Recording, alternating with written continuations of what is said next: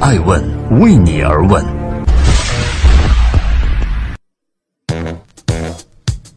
Hello，大家好，二零一八年的七月十五号星期日，爱问人物创新创富，欢迎大家的守候。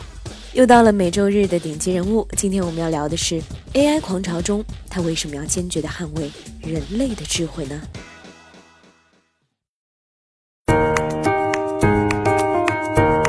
科幻电影中，机器人取代人类的未来正在逐步的变成现实。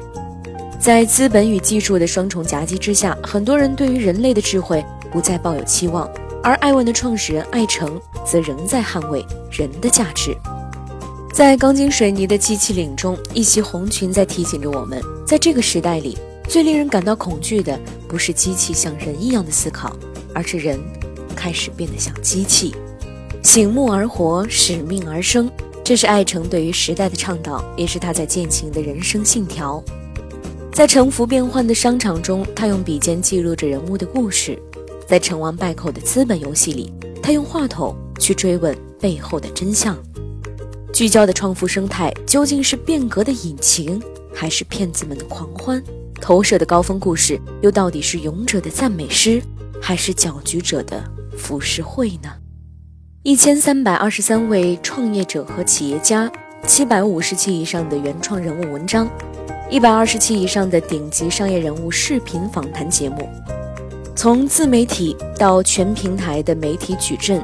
一串串数字的背后，是艾诚的坚持与执着，也是艾文四年以来的成长与积累。改变从未如此之快，但也不会比现在更慢了。如何去追赶时代，保持创新的核心竞争力呢？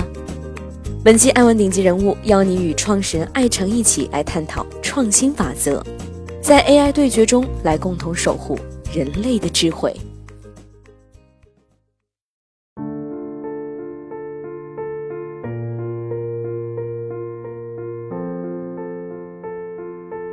我是艾诚爱问的创始人。今天所有的话题都围绕着 AI、机器和人的关系。但我相信，AI 人工智能能决定我们奔跑的速度，但只有人内心的爱才决定我们奔跑的方向。因为对人的痴迷和好奇，我用天生的好奇心带领着一个团队，记录这个时代的创新者和领袖们。在问完了一千多位人之后，所有的技术进步和社会创新都可以追溯到一个人或者是一群人的远见和创造力。如果这是事实，但是在中西的比较中，我又发现了巨大的问题和缺憾。在硅谷啊，创始人往往可以和企业的品牌影响力所等同。比如说，我们提到 Apple 苹果公司。你会想到谁呢？没错，Steve Jobs。提到 Zuckerberg，一定也会联想到脸书，而 Elon Musk 和他的特斯拉紧密相连。但是，在中国，在亚洲，是这样吗？右边的这个 logo，这是中国最伟大的一家公司之一，叫做华为。在2017年，这家公司的营收突破了六千亿，它的手机。卖出了一点五亿台以上，但是它的创始人任正非先生却鲜有人知。中国如此，海外更如此。它意味着什么问题呢？那就是中国企业在进行着进步，但在世界上发生了一场无面崛起。This is our face，这是我们的脸面，但中国的崛起是 faceless rise。目前在美国上市的中国企业已经突破了两百多家，很多家都受到了很多的质疑和攻击，包括在资本市场上浑水的对冲。于是，我们发现，在商界领袖和企业之间三种关系。第一种关系是我们刚才举的例子，任正非先生和华为，他们意识到企业品牌的重要；还有雷军等同于小米，以及马云是大于阿里巴巴。所以，艾文的使命是要助力使命而生的中国创始人和投资人们成为商界领袖，将他们的面孔和创新创业的故事带向全世界。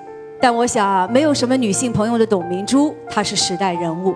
而在我记录中的，像周航创建了易道，但放弃了易道，而这次还在迷茫寻找下一个风口，他也是这个时代需要的人物。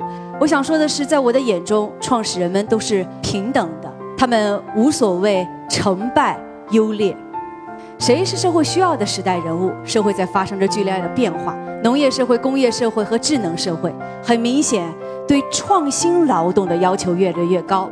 如果你是未来明日之星，请记得创新将成为你的核心竞争力，而不是体力和技能。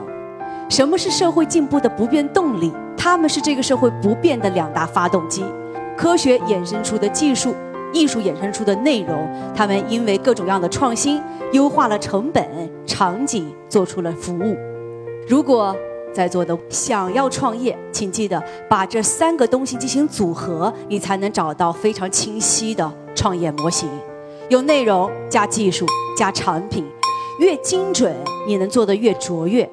首先，你必须对创新拥有敬畏；其次，你能够成为一个离经叛道者，也就是面对困难你愿意坚持；最后，领导者也是我愿意用最后一个故事来分享，在。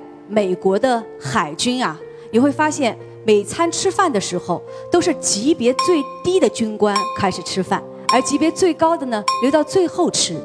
原因就在于真正的领袖懂得分享和共赢。所以在此也希望所有的小朋友们、未来领袖和大朋友们、现在领袖都可以做一个愿意分享的时代人物。